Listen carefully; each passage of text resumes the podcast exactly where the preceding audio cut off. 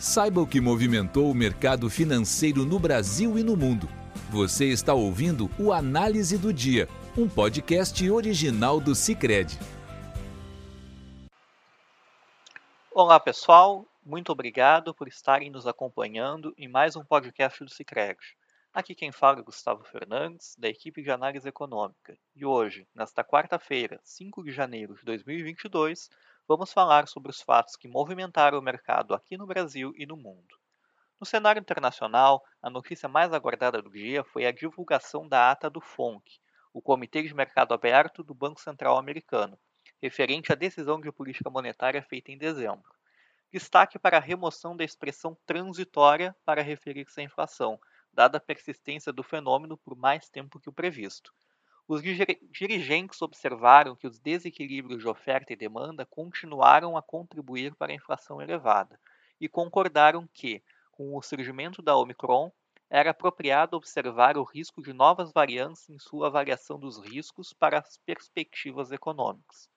Os dirigentes do Fed avaliaram que uma alta de juros mais cedo e rápida do que o esperado anteriormente pode ser necessária, levando em conta especialmente os panoramas para a economia, incluindo perspectivas para inflação e emprego nos Estados Unidos.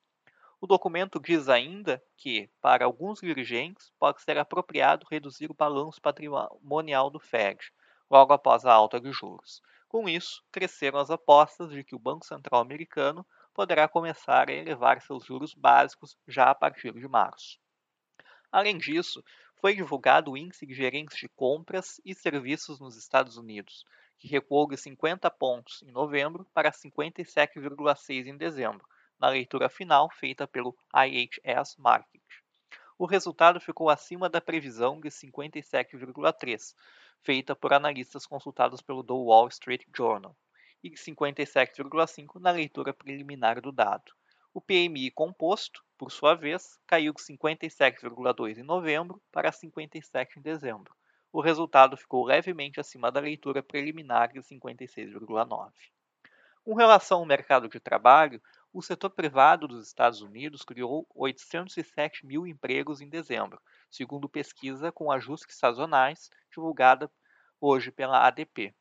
O número veio bem acima da expectativa de analistas consultados pelo The Wall Street Journal, que previam geração de 375 mil postos de trabalho no último mês.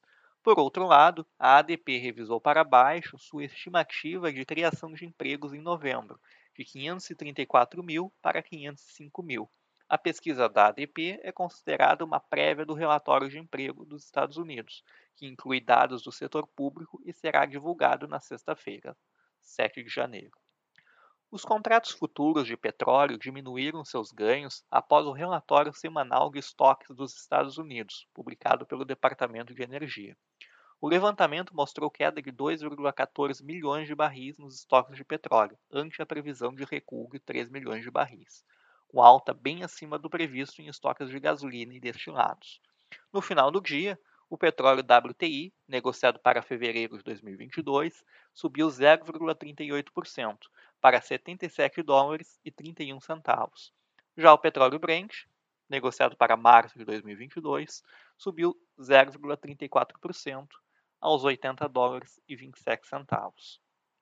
O Banco Central Europeu também deu sinais de que reduzirá o suporte monetário ou subirá os juros caso necessário, segundo afirmou hoje o dirigente da entidade e presidente do Banco Central da Letônia, Martins Kazak. Este cenário ocorreria se a inflação na zona do euro se fortalecer além da meta de 2% ao ano do BCE. Kazak enfatizou a importância de manter a flexibilidade da política monetária do Banco Central Comum. As bolsas da Europa fecharam na maioria em alta moderada nesta quarta-feira. O índice pan-europeu Stock 600 que reúne as principais ações do continente, encerrou a sessão com ganho de 0,7%, a 494,35 pontos. Na Bolsa de Paris, o CAC 40 avançou 0,81%, a 7.376 pontos.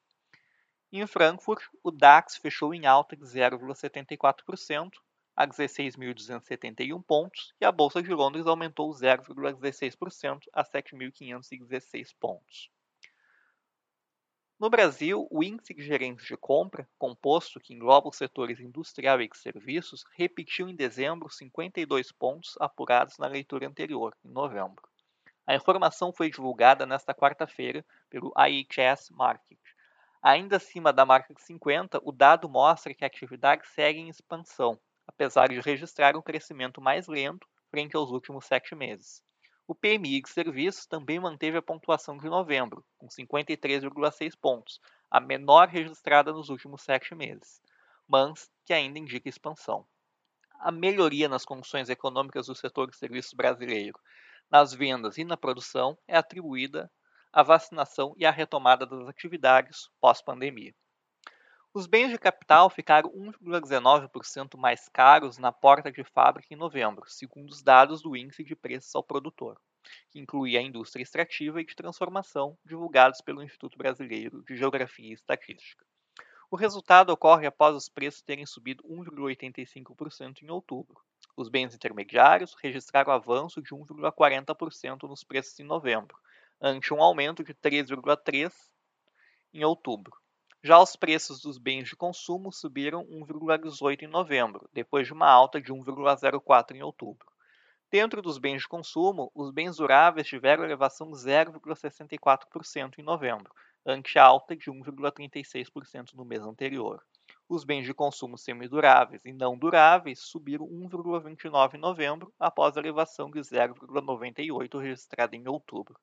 A alta de 1,31% do IPP em novembro teve contribuição de 0,08 ponto percentual de bens de capital, 0,82 ponto percentual de bens intermediários e 0,41 ponto percentual de bens de consumo, sendo 0,37 ponto percentual de bens de consumo semi e não duráveis e 0,04 ponto percentual de bens de consumo duráveis. O presidente Jair Bolsonaro sancionou nesta quarta-feira lei que altera o regime de recuperação fiscal e o plano de auxílio a estados, que permitiu o parcelamento de dívidas dos entes com a União. Com a sanção, os estados que aderirem aos regimes poderão abater do teto de despesas recursos transferidos pelo governo federal, como emendas parlamentares de bancada e individuais.